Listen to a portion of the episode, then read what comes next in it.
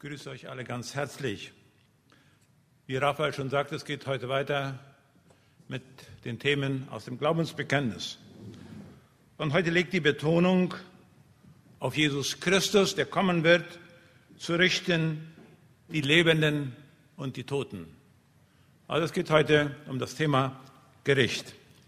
Und ich lese dazu aus Offenbarung Kapitel 20, die Verse 11 bis 15. Offenbarung Kapitel 20, die Verse 11 bis 15. Und ich sah einen großen weißen Thron und den, der darauf saß, vor dessen Angesicht die Erde entfloh und der Himmel, und keine Stätte wurde für sie gefunden. Und ich sah die Toten, die Großen und die Kleinen, vor dem Thron stehen, und Bücher wurden aufgetan. Und ein anderes Buch wurde geöffnet, welches das des Lebens ist. Und die Toten wurden gerichtet nach dem, was in den Büchern geschrieben war, nach ihren Werken. Und das Meer gab die Toten, die in ihm waren. Und der Toten, das Totenreich gaben die Toten, die in ihnen waren. Und sie wurden gerichtet, ein jeder nach seinen Werken. Und der Toten, das Totenreich wurden in den Feuersee geworfen. Dies ist der zweite Tod, der Feuersee. Und wenn jemand nicht geschrieben gefunden wurde in dem Buch des Lebens, so wurde er in den Feuersee geworfen. Dieser Text macht uns eine Tatsache, eine sehr ernste Tatsache klar. Es wird gerichtet. Die Bibel kennt es nicht, dass das Böse einfach nur so übergangen oder vergessen wird. Denken wir an die Sündflut, die das veraufschattet. Außer acht Menschen ertranken alle anderen. Wir wissen nicht, wie viele Millionen, aber es müssen Millionen gewesen sein, die in der Flut ertranken. Die Sprachenverwirrung von Babel bestrafte den größten Wahnsinn der Menschen. Das Gericht Gottes über seinen Sohn am Kreuz war die Todesstrafe für uns, für dich und für mich, für die Menschen aller Zeiten. Noch einmal, Gott übersieht nichts Böses. Auch Gottes Liebe übersieht das Böse nicht einfach so. Jedes gelebte Leben wird beurteilt. Jede Sünde bekommt am Ende eine Antwort von Gott. Am Ende wird nicht geschwiegen. Nach jahrtausendlangem Stillhalten werden alle Aktenordner, Aktenordner geöffnet. Genau. Punkt für Punkt durchgegangen. Es gibt ein letztes Gericht, wo alles aufgearbeitet ist. Und vielleicht denken wir, warum muss das so sein? Das ist eine absolute Notwendigkeit. Es gibt ein ausgleichendes Gericht. Wie viele Menschen haben Schreckliches auf dieser Erde getan, sind aber nie gerichtet worden, sind noch mit Staatsehren beerdigt worden. Wenn Hitler 6000 Juden vergast hat, Stalin 20 Millionen seiner Landsleute umgebracht hat. Mao Zedong 20 Millionen, vielleicht auch 100 Millionen. Dann die vielen Toten während der Militärdiktaturen in Lateinamerika. Folter, Gefängnis und so weiter. Das viele Leid, das nie gesühnt wurde, das nie äh, beurteilt wurde, wo nie Recht gesprochen wurde. Das alles macht es notwendig, dass Gott am Ende der Zeit einmal alles beurteilt. Wir sprechen hier vom jüngsten Gericht oder man nennt es auch das Weltgericht, das Endgericht. Und dort wird Recht gesprochen. Aber nicht nur über diese großen Bösewichte, das könnten wir ja noch verstehen, sondern auch über den Menschen, der ethisch immer richtig gelebt hat. Aber der immer gesagt hat, ich brauche keinen Jesus. Ich tue Recht und scheue niemand. Auch über diesen wird Recht gesprochen werden. Wenn wir uns etwas den Ablauf der Dinge am Ende der Zeiten vorstellen, und da gehen ja auch die Meinungen auseinander, dann müssen wir sagen, bevor dieses Endgericht stattfindet, hat die Auferstehung der gläubigen Toten und die Entrückung der wahren Christen stattgefunden. Das erzählt uns 1. Thessalonicher Kapitel 4. Sie, das heißt, alle Christen, du und ich, wir müssen vor dem Richterstuhl Christi erscheinen. 2. Korinther 5, 10 und 1. Korinther 3, 11 bis 10 kann man dies nachlesen. Und man spricht da auch vom Preisgericht. Also alle müssen vor dem vor den äh, Richterstuhl Christi erscheinen. Dann kommt Jesus auf die Erde. Der Antichrist und sein Prophet werden gefangen genommen und das heißt dann in den Feuersee. Das heißt, mit anderen Worten, in die Hölle geworfen. Satan wird für tausend Jahre äh, gebunden, äh, angekettet und in dieser Zeit regiert Jesus tausend Jahre auf Erden. Nach Ende dieser, dieses tausendjährigen Reiches wird Satan noch einmal losgelassen und beginnt einen furchtbaren Aufstand gegen Christus und seine Nachfolger. Und es ist erstaunlich, dass viele Menschen, die tausend Jahre unter der Herrschaft Christi gelebt haben, wieder Satan folgen werden. Doch dann wird Satan und sein Herr vernichtend von Christus geschlagen und Satan wird für alle Ewigkeit in die Hölle geworfen. Dann findet die allgemeine Auferstehung der Toten statt. Das heißt, es gibt eine erste Auferstehung der Gläubigen. Und dann jetzt vor dem Endgericht findet die zweite Auferstehung der Toten statt. Das heißt, alle Ungläubigen werden auferstehen für das einmalige Gericht. Dies wird sich nie wiederholen. Es ist einzig. Es ist einmalig. Und von dem wollen wir heute sprechen. Das Thema, wenn das letzte Gericht stattfindet, da, was dann? Wenn das letzte Gericht stattfindet, dann findet es vor dem Thron Gottes statt. Dann findet es vor dem Thron Gottes statt. In seiner Vision sieht Johannes einen Megathron. Für einen Menschen aus dem Nahen und Fernen Osten bedeutete der große Thron die Erhabenheit des Herrschers. Zu der Größe sticht auch noch das blendende, leuchtende Weiß des Thrones ins Auge. Im Altertum war Weiß das Symbol für Sieg. Also auf dem Thron, auf diesem Megathron, thront der absolute Sieger. Johannes sah auch den, der auf dem Thron saß. Jesus selbst sagt, dass er sich mit seinem Vater auf den Thron gesetzt hat. Offenbarung 3.21. Wir haben es hier also mit Gott dem Vater und Gott dem Sohn zu tun. Und die Bibel sagt, dass der Vater dem Sohn das Gericht übergeben hat. Mit anderen Worten, an diesem Endgericht ist Jesus der Richter. Merken wir, was passiert ist? Der, der heute unser Verteidiger ist, der heute unser Fürsprecher ist, der für uns im Himmel spricht, der uns verteidigt, ist dann der Richter. Über die ganze Welt, über die ganze Geschichte, über alle Menschen. Und im Text folgt dann ein großer Bühnenwechsel. Wir kennen ja das von Theaterstücken, dass immer wieder ein Bühnenwechsel stattfindet. Es beginnt eine ganz neue Szene. Es wird von Erde und Himmel gesprochen. Was geschieht denn mit Himmel und Erde? Vor der Gegenwart des Richters fliehen sie. Es wird kein Ort mehr für Himmel und Erde gefunden. So heißt es im Text. Es ist kein Platz mehr für sie da. Sie fliehen ins Nirgendwohin. Sie verschwinden spurlos. Sie müssen weg. Warum? Warum?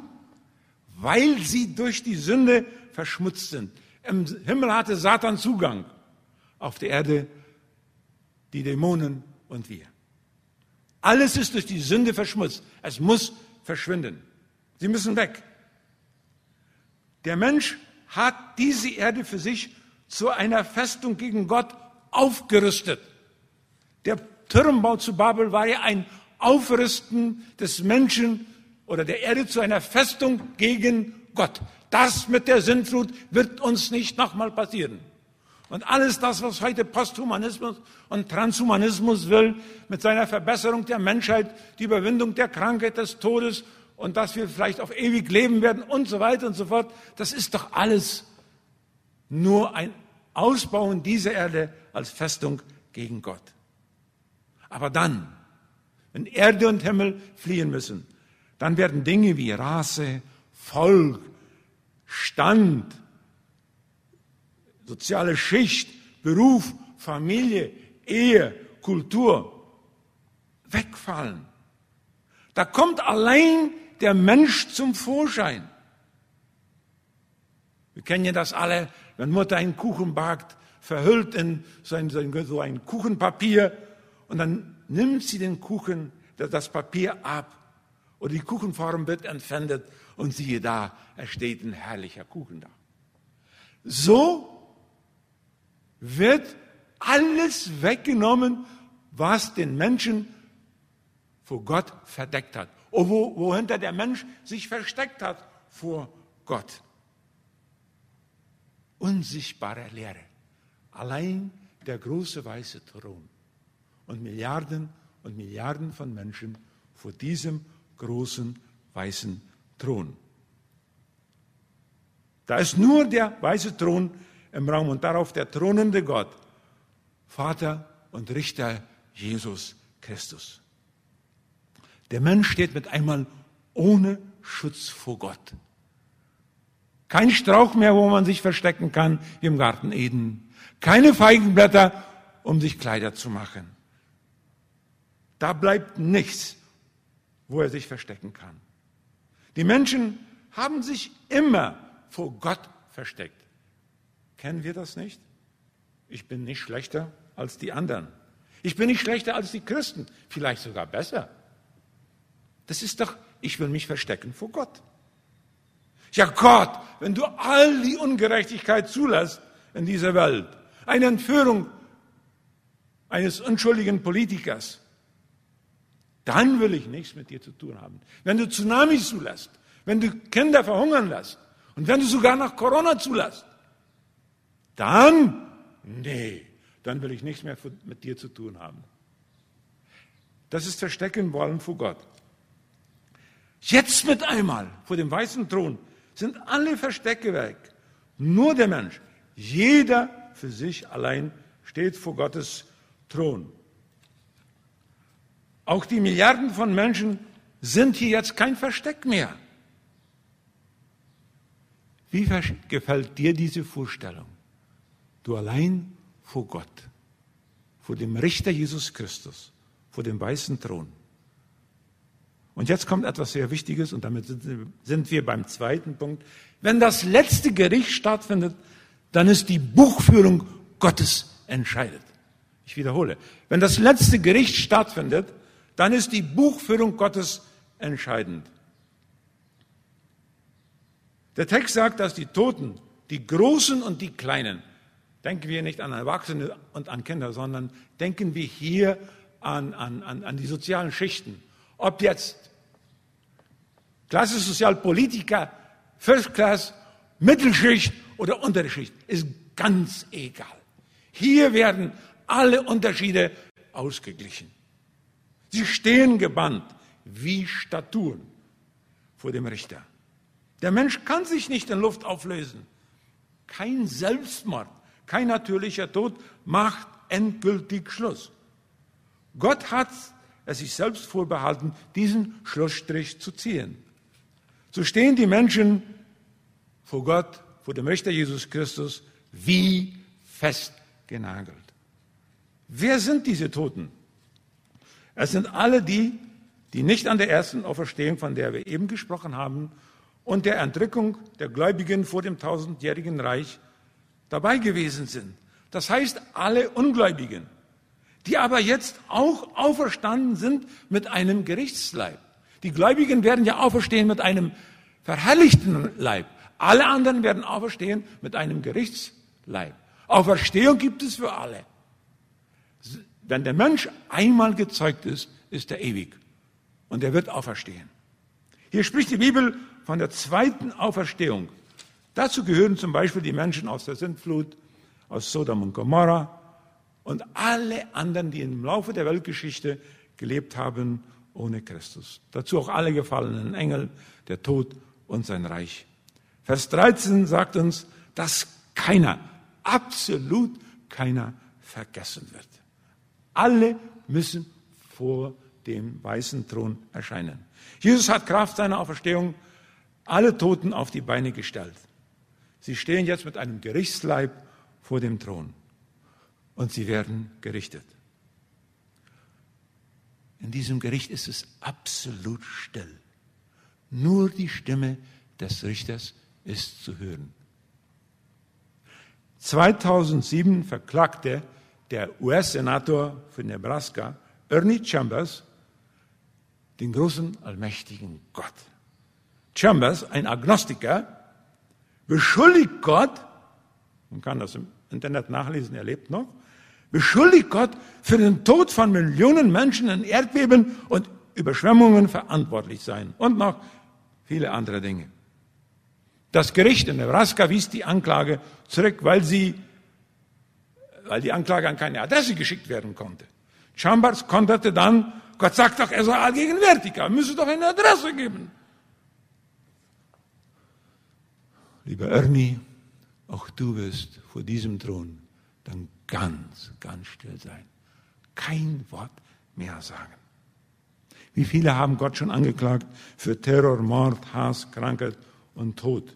Dort vor dem Thron werden sie ganz, ganz still sein. Dort spricht nur der Richter. Kein Staatsanwalt wird Anklage erheben, aber auch kein Strafverteidiger wird sein Plädoyer machen. Absolut Stille, nur die Stimme des Richters. Da gibt es keine Verhöre mehr. Zwar mögen die Menschen sich hier auf der Erde vorgenommen haben, und das werde ich dann dem lieben Gott sagen, und das werde ich ihnen dann fragen. Absolute Stille. Niemand hat mehr etwas zu sagen. Es ist alles bekannt. Hier allein ist die Buchführung Gottes entscheidend. Die Bücher bilden die Anklage. In denen ist alles aufgeschrieben, was die Angeklagten getan haben oder auch nicht.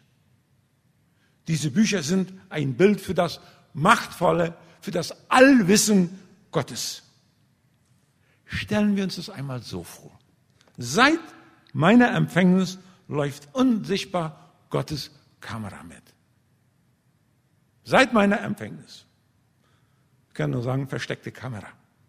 Eine ganz besondere Kamera. Sie schneidet alles mit.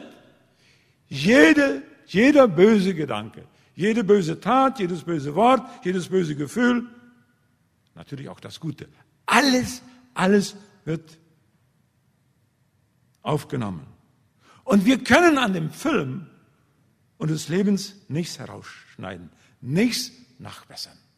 Wenn heute Filme gedreht werden, dann werden ja die zurechtgeschnitten, retuschiert und nachher kommt etwas fast Perfektes dabei raus. Nein, hier kann nichts verbessert werden. Also alles, was wir Menschen tun, sagen, fühlen, denken, ist von Gott aufgenommen oder aufgeschrieben. Bei keiner unserer Handlungen ist er abwesend. Werte Freunde, werte Geschwister, es gibt keine zuschauerlöse Sünde. Gott, der dreieinige Gott, schaut zu, er filmt, er schreibt auf. Es gibt kein heimlich, kein wirklich heimliches Unrecht. Gott ist immer Mitwisser. Ihm bleibt alles gegenwärtig. Wie gefällt dir wie gefällt mir dieser Gedanke? Dass alles, was in diesem Kopf vorgegangen ist, mit aufgezeichnet ist. Das Richten nach dem Text geschieht nach den Werken. Alles aufgezeichnet. Die Werke sind der Maßstab. Menschliche Geschichte, menschliche Gerichte entscheiden oft ohne klare Beweise. Sie entscheiden nach Indizien, Hörensagen oder nach persönlicher Einschätzung. Es, befehle, es fehlen oft die, die, die, die wirklichen Beweise. Dieses Endgericht wird das gerechteste Gericht sein. Absolut gerecht. Kein, kein noch so kleiner Fehler wird gemacht werden. Niemand wird hier als einer verurteilt, der nicht schuldig ist im Sinne der göttlichen Anklage. Dann müssen wir aber auch ein bisschen, wie Raphael sagte, Evangelium einfügen. Aber wer den Tod Jesu als in seinen anerkennt, der ist für Gott gerecht. Wer Jesu Tod als in seinen annimmt, der ist für Gott gerecht. Jesus allein macht es möglich, dass das Sinne, dass das schuldig im Sinne der Anklage, das heißt Todesstrafe, von mir genommen wird. Und es wird mir gesagt, du bist unschuldig. Weil Jesus das schuldig im Sinne der Anklage, also die Todesstrafe, auf sich genommen hat. Diese Strafe wurde am Kreuz an ihm vollzogen, exekutiert. Jeden, der dieses annimmt, der ist in Gottes Augen gerecht. Jeder, der Jesus annimmt, wird neu geboren. Und dann wird er im Buch des Lebens, von dem es hier spricht, in das Familienbuch Gottes mit seinem Namen eingetragen. Helmut Siemens Siebert. Oder Raphael Friesen Döck. Ja? Raphael Friesen Döck. Oder wie auch immer, wir können jetzt unseren Namen da einsetzen. Jeder wird mit seinem Namen registriert. Registro Civil Celestial. Und dieser braucht das Endgericht nicht zu fürchten. Ich bin ja im Familienbuch Gottes. Und das ist entscheidend. Hier sind die gemeint, im Endgericht werden die gerichtet, die das verpasst haben, sich ins Familienbuch einzutragen. Es gibt in Paraguay jede Menge von Leuten, die sich, ne, ich weiß nicht wie, bis alt im Registro Civil eingetragen haben. Da haben die Eltern es verschlammt, äh, da haben, weiß nicht, sie selbst es verschlammt, die sind, das sind eigentlich niemand. Aber Gott hat genau Buch geführt, wer Jesus angenommen hat, dessen Namen hat er eingetragen. Und das ist entscheidend. Und hier geht es darum, um die, die Christus nicht angenommen haben. Für sie bleibt nicht anderes als das Gericht nach den Werken, nach dem, was sie getan haben. Und dann kommen wir zum dritten und zum letzten. Wenn das letzte Gericht stattfindet, dann wird Strafe verhängt, ohne die Möglichkeit, in Berufung zu gehen. Wollen wir uns das mal ganz, ganz dick unterstreichen. Wenn das letzte Gericht stand, stand findet, dann wird Strafe verhängt, ohne die Möglichkeit der Berufung. Ohne die Möglichkeit der Berufung. Wir hören ja immer wieder, wenn irgendwann ein Urteil verkündigt wird, die Verteidiger sagen dann, äh, wir werden in Berufung gehen. Also das Gericht ist dann noch lange nicht zu Ende. Weil das geht dann oft noch jahrelang und immer wieder Berufung und Berufung und Berufung. Also das, der, das, der Gesetzgeber gibt ja da viele Möglichkeiten. Wenn der Richter Jesus Christus das Urteil gesprochen hat, zack, keine Berufung. Was geschieht mit dem Tod und dem Totenreich? Toten, das Totenreich sind hier als, als eine Macht verstanden, nicht als Ort sondern als eine Macht oder vielleicht sogar als dämonische Mächte. Der Bibelausleger Fritz Grünzweig sagt, wir sehen hier, dass Tod und das Totenreich dämonische Mächte sind.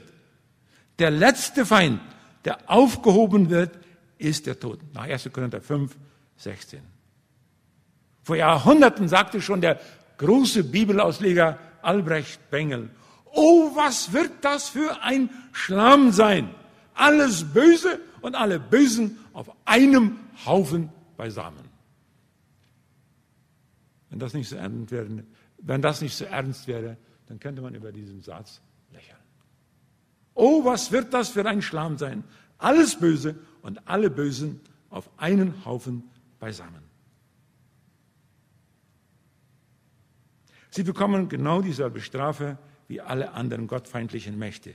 Sie werden in den Feuersee geworfen, dem See oder dem Sumpf des Feuers. Und Feuer meint hier nicht, dass dann nur Feuer brennt, sondern auch das Material des Sees ist Feuer. Das heißt Qual, Leiden. Das, dieses Werfen in den Feuersee nennt die Bibel den zweiten Tod. Der erste Tod ist der leibliche Tod.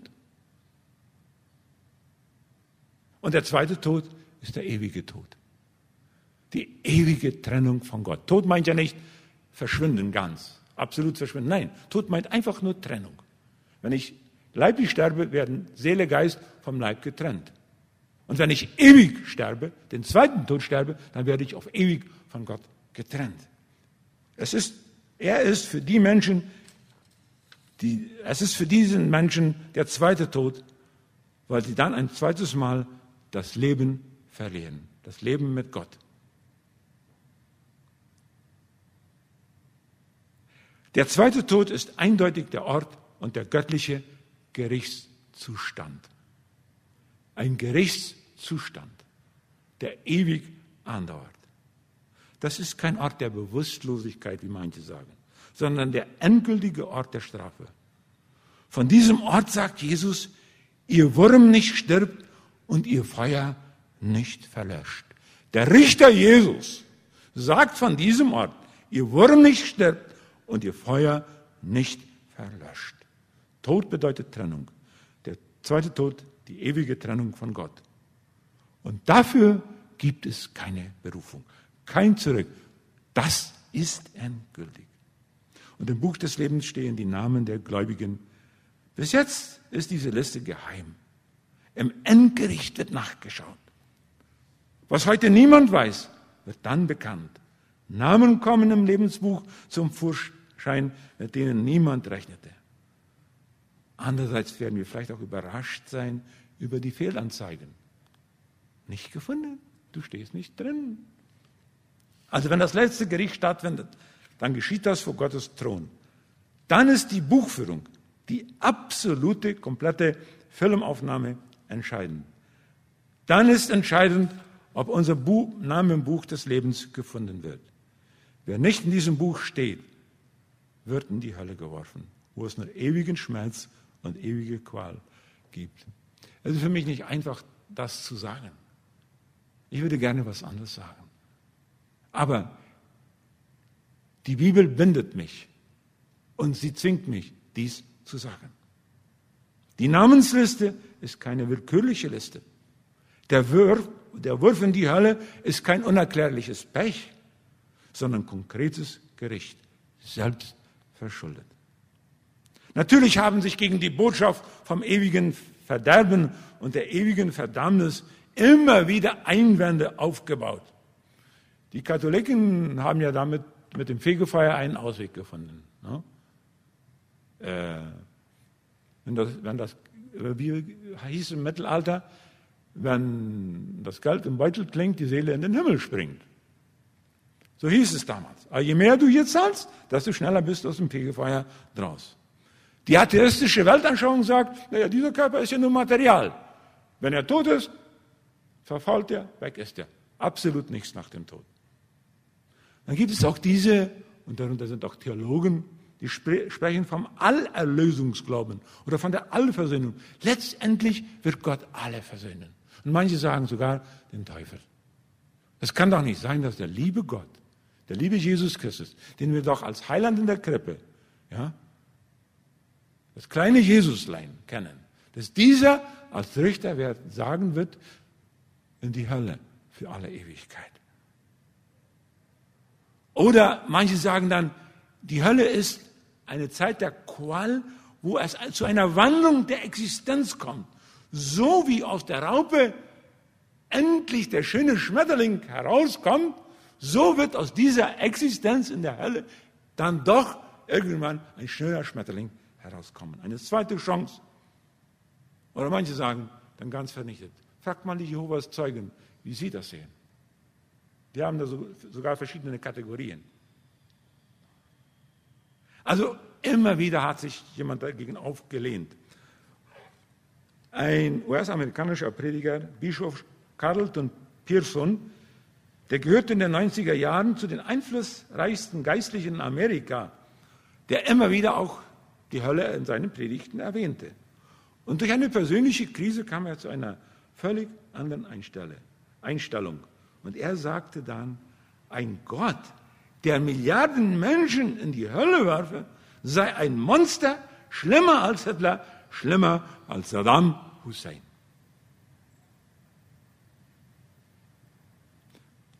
Schade, wenn Gott ihn, oder der Richter Jesus Christus, ihn eines Besseren belehren werden muss, wird.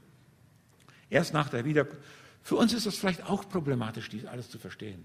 Und es, es ist uns ungemütlich. Aber erst nach der Wiederkunft Christi, nach der Hochzeit der Gemeinde mit Jesus, wird es uns möglich sein, dem Richter Recht zu geben.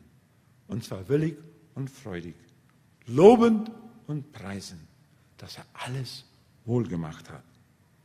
Heute Nachmittag sollte uns klar werden, es gibt ein absolutes Gericht, ein Gericht für alle, wo alle dieser Welt das Gericht bekommen, das sie hier nie bekommen werden. Das ist eine absolute Notwendigkeit.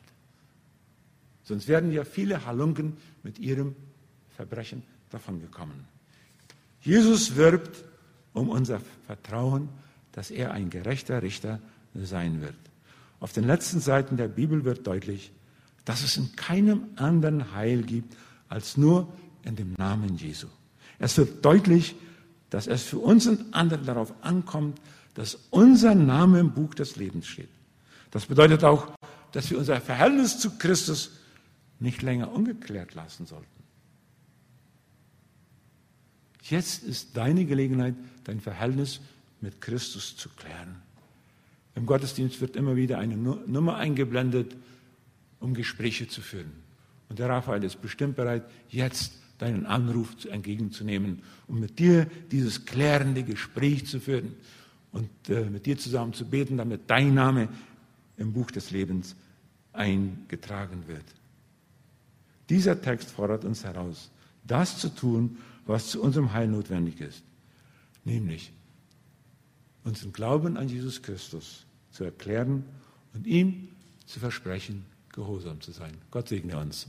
Amen.